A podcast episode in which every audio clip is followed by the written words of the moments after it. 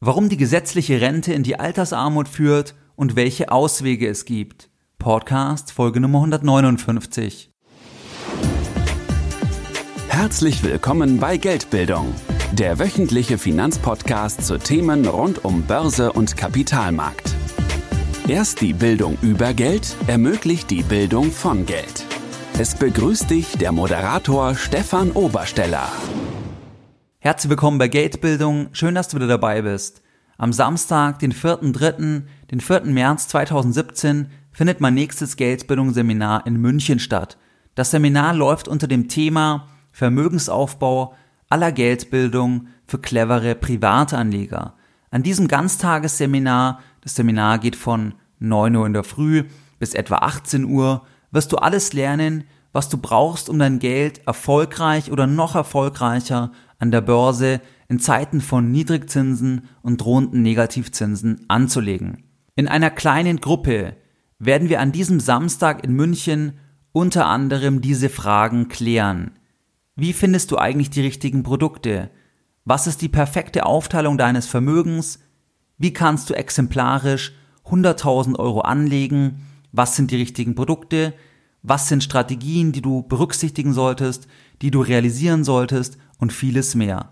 Des Weiteren werden wir darüber sprechen, warum aus meiner Sicht Gold, das Edelmetall Gold an Bedeutung gewinnen wird langfristig und wie du Gold kostengünstig und auch entsprechend anonym kaufen kannst. Ich werde dir an diesem Samstag auch drei alternative Anlagen vorstellen, in die ich selbst investiere, die unbekannt sind, abseits der Börse, aber die hochrentabel sind. Wir werden auch darüber sprechen, an diesem Samstag, den 4.3.2017, wie du finanziell unabhängiger wirst und wann du finanziell frei bist. Auch die größten Anlagefehler, die du zwingend vermeiden musst und die mich selbst schon hohe fünfstellige Beträge gekostet haben, auch darüber werden wir sprechen. Wenn du am Samstag, den 4.3.2017 in München bei meinem Seminar dabei sein möchtest, dann gehe am besten jetzt auf www.geldbildung.de slash Seminar Dort findest du alle weiteren Informationen. Du findest Informationen zum Ablauf. Du findest auch noch Informationen über meine Person und du hast auch eine Buchungsmöglichkeit. Bis zum 23.12.2016 hast du noch die Möglichkeit, dir ein vergünstigtes Ticket im Rahmen der Early Bird Aktion zu sichern. Wichtig, das Ganze gilt vorbehaltlich freier Plätze. Wenn du sicher zum günstigeren Preis dabei sein möchtest, dann zögere nicht zu lange, sondern gehe jetzt auf www.geldbildung.de slash Seminar. Warum? Ganz einfach deswegen, weil die Seminare in kleinen Gruppen stattfinden, weil mir der Austausch zwischen den Teilnehmern mit mir extrem wichtig ist und dass wir auch genügend Raum und Zeit haben, auf alle Fragen einzugehen. In der heutigen Podcast Folge Nummer 159 möchte ich mit dir über ein ganz wichtiges Thema sprechen, und zwar über das Thema, warum die gesetzliche Rente in die Altersarmut führt warum diese Tendenz, diese Entwicklung definitiv zunehmen wird und welche Auswege es für dich als cleveren Privatanleger gibt. Die Podcast-Folge ist im Prinzip heute in vier Teile aufgeteilt. Im ersten Teil sprechen wir über den Begriff Rentenlücke, Versorgungslücke, was damit gemeint ist, was dieser Begriff nicht aussagt, weil du auf diesen Begriff immer stoßen wirst, wenn du mit Versicherungsberatern, Bankberatern oder generell mit Leuten im Finanzbereich über deine Rente sprichst.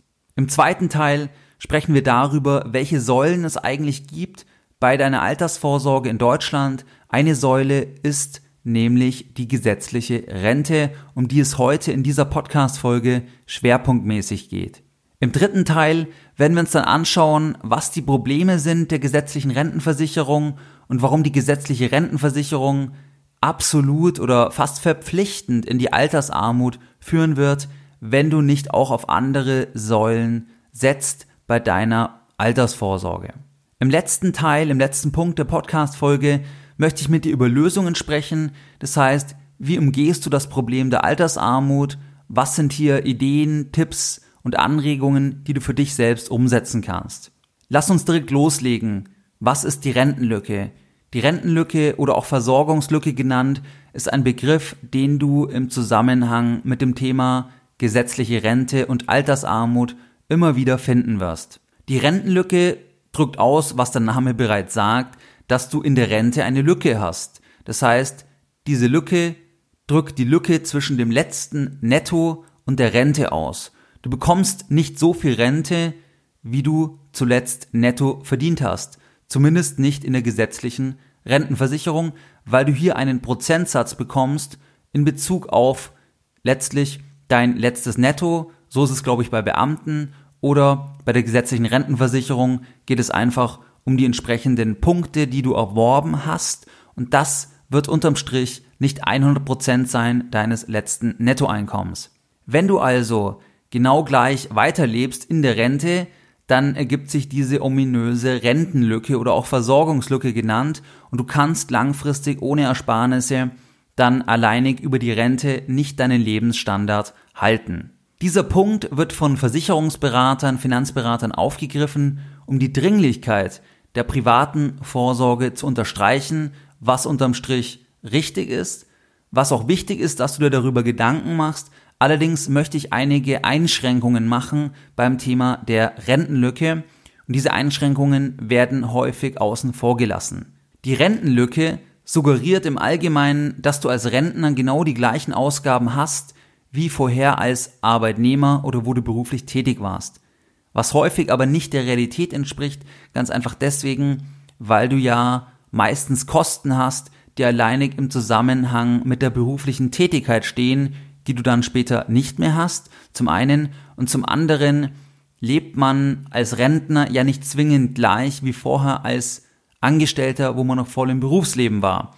Vielleicht macht man dann weniger, dann hätte man auch wieder weniger Kosten, vielleicht macht man auch mehr, dann hätte man mehr Kosten. Das heißt, die Rentenlücke ist zu pauschal und es hängt einfach mehr von deiner individuellen Situation ab, ob du dann genau die gleichen Kosten hast oder eben nicht.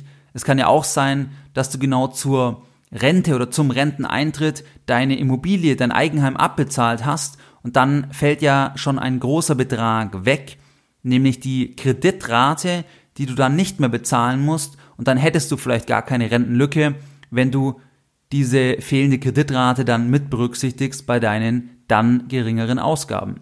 Das ist der eine Teil und zum anderen ist es so, dass die Rentenlücke nicht immer einheitlich definiert ist.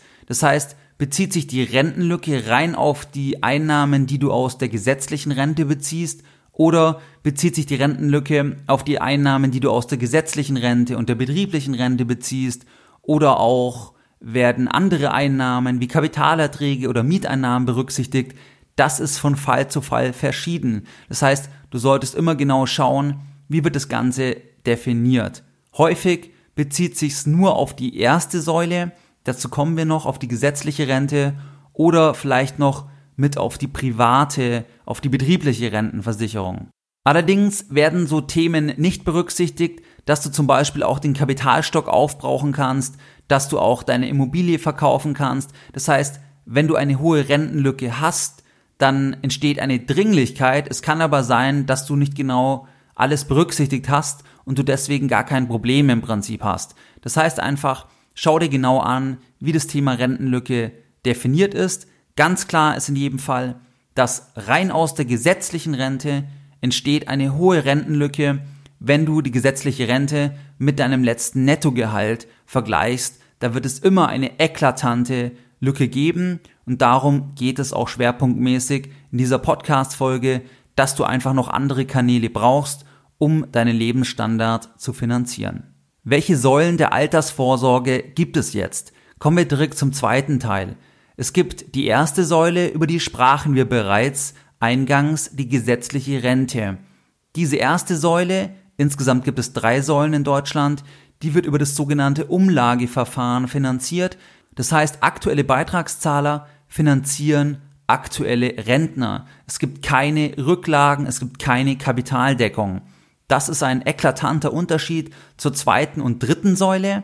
Die zweite Säule ist die sogenannte betriebliche Vorsorge, die basiert auch über Kapitaldeckung und die dritte Säule ist die sogenannte private Vorsorge. Auch diese funktioniert über Kapitaldeckung.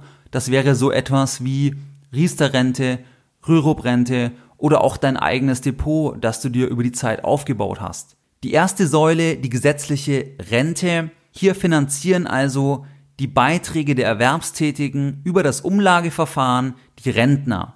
Die wichtigste Kennzahl in diesem Zusammenhang ist das Verhältnis Rentner zu Beitragszahler. Wenn nämlich immer mehr Beitragszahler, pardon, wenn immer weniger Beitragszahler einen Rentner finanzieren müssen, dann gerät das System, die Umlagefinanzierung ins Wanken, weil das die Beitragszahler dann nicht mehr leisten können. Dann gerät einfach das Ganze in Schieflage und entweder müssen dann die Renten gesenkt werden, die Beiträge erhöht werden, die Beitragszahler müssen länger arbeiten, an diesen Stellschrauben muss dann gedreht werden, damit das System überhaupt noch funktionieren kann. Die zweite Säule, die betriebliche Altersvorsorge, die wird vom Arbeitgeber angeboten bzw. zugesagt und hier werden die Beiträge dann, je nachdem wie das abgebildet wird, in den Kapitalmarkt gegeben, in Aktien investiert, in Anleihen und typischerweise läuft es in Deutschland über eine sogenannte Direktzusage. Möglich wäre aber auch, dass das Ganze über Pensionsfonds oder Pensionskassen realisiert wird. In Deutschland muss jeder Arbeitgeber eine betriebliche Altersvorsorge anbieten, wenn der Arbeitnehmer dies wünscht. Das heißt, das Ganze ist eine Hohlschuld. Bei der ersten Säule läuft es ja auf Autopilot. Das ist verpflichtend. Jeder, der angestellt arbeitet, muss automatisch in die gesetzliche Rentenversicherung einbezahlen und auch über die Höhe und ob er einzahlen möchte, da kann gar keiner entscheiden, sondern das Ganze läuft automatisch, ist quasi eine Zwangsfinanzierung oder verpflichtende Finanzierung. Die dritte Säule der privaten Altersvorsorge läuft auch kapitalgedeckt. Es wird also Geld einbezahlt und dann kann darüber irgendwann verfügt werden.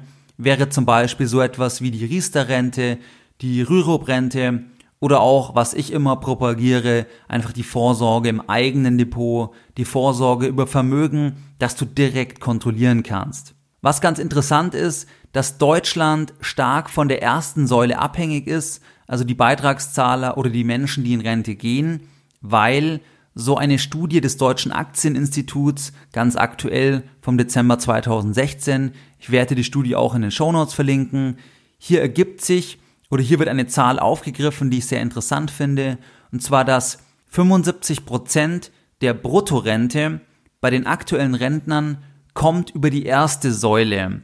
Nur 25 Prozent sind betrieblich und oder privat. Das heißt, ganz klare, absolute Abhängigkeit von der ersten Säule, von der gesetzlichen Rentenversicherung, wenn wir uns die Zusammensetzung der Bruttorente ansehen. Zum Vergleich, dass du ein Gefühl bekommst, in Australien, Niederlande beträgt das Ganze nur 30 Prozent, also die Abhängigkeit oder die Zusammensetzung der Bruttorente von der gesetzlichen Vorsorge in den USA bei 52 Prozent und bei den Eidgenossen in der Schweiz liegt die Quote bei 58 Prozent. Das heißt, 75 Prozent in Deutschland ist schon ganz, ganz weit oben und es zeigt einfach eine ganz hohe Abhängigkeit von dieser ersten Säule und von der Leistungsfähigkeit der ersten Säule.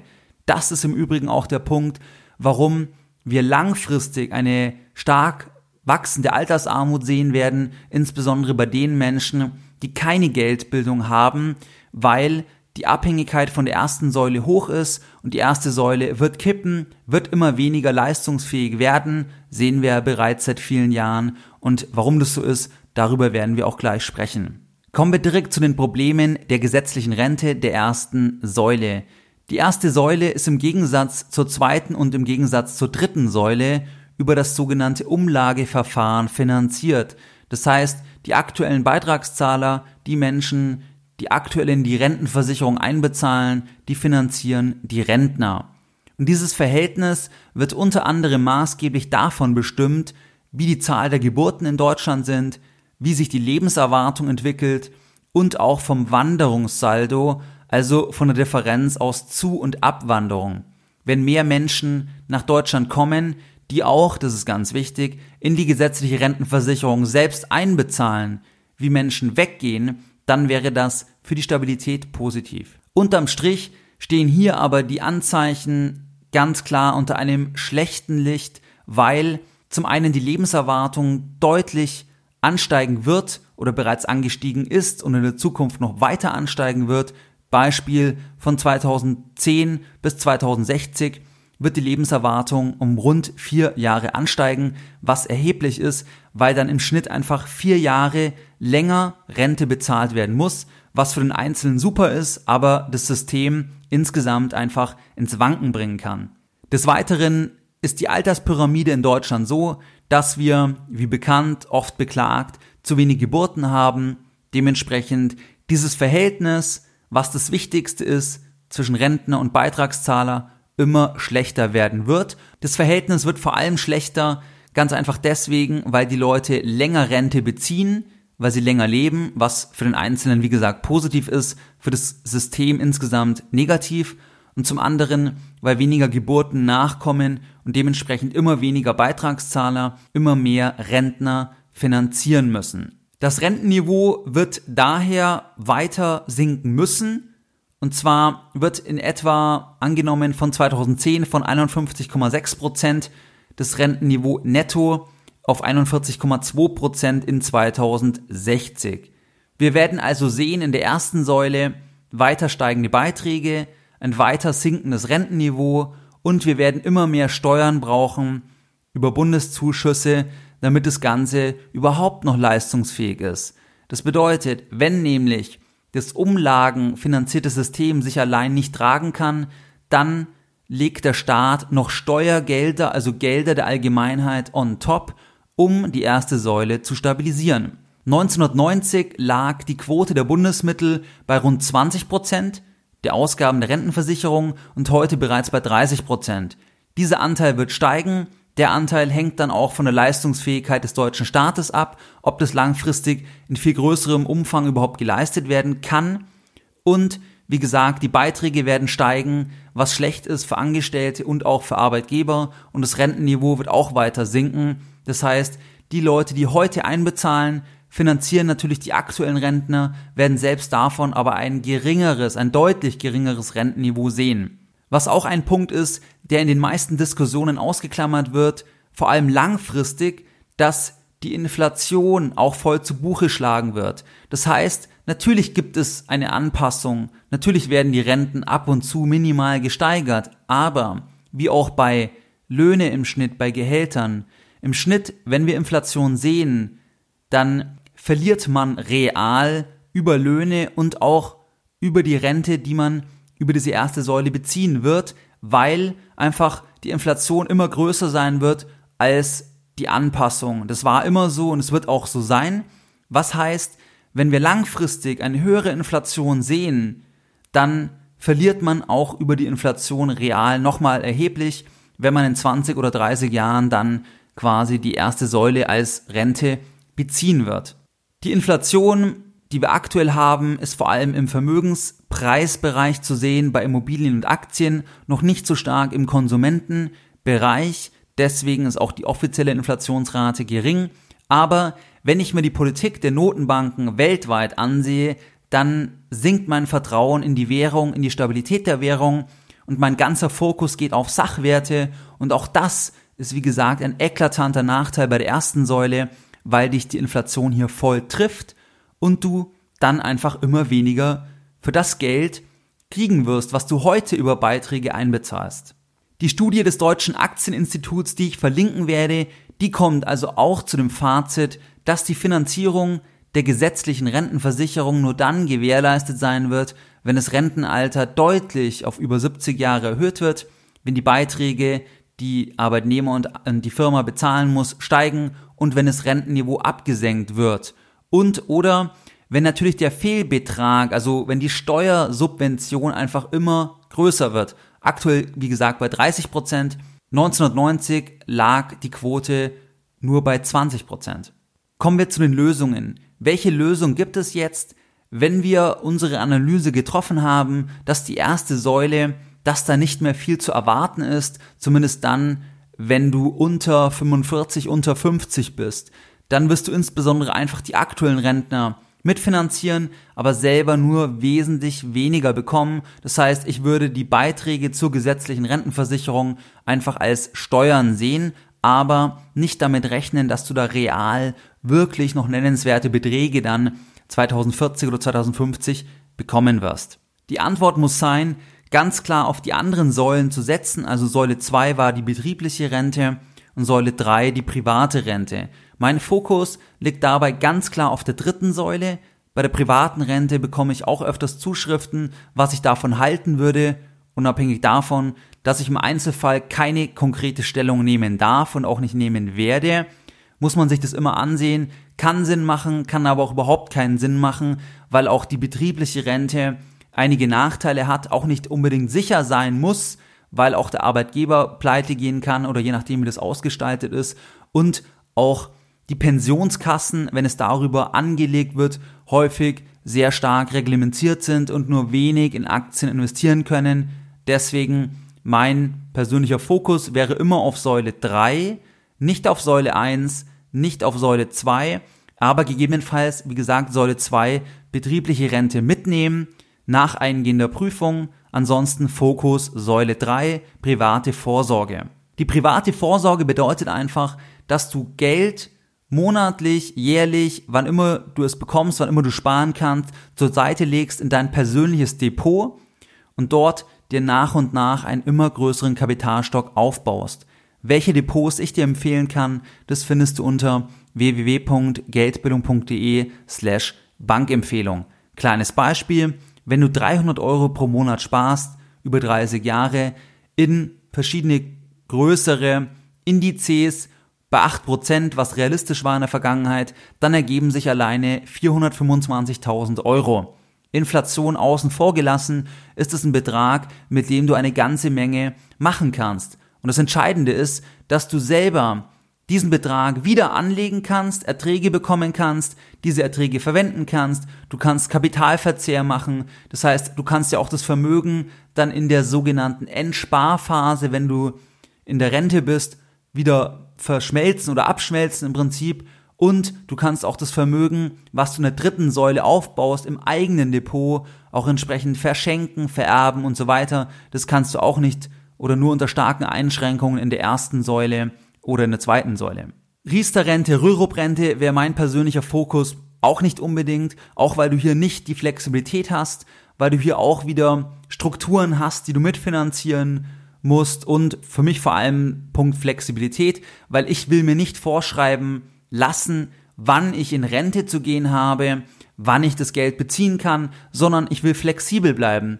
Und das bist du am besten, wenn du sparst, und zwar in, in ein Depot oder dir eine Immobilie kaufst, die du selbst kontrollieren kannst, wo du selbst entscheiden kannst, wann verkaufst du etwas, wann verwendest du das Geld und so weiter. Wenn du also dann die erste Säule hast, gegebenenfalls die zweite Säule hast und dann einen ganz großen Fokus auf die dritte Säule legst, dann hast du einfach die größte Chance, dass du unterm Strich nicht das Problem der Altersarmut haben wirst, wie viele, die sich auf die erste Säule verlassen und dann feststellen, dass da real in 20 Jahren nicht mehr viel drin sein wird.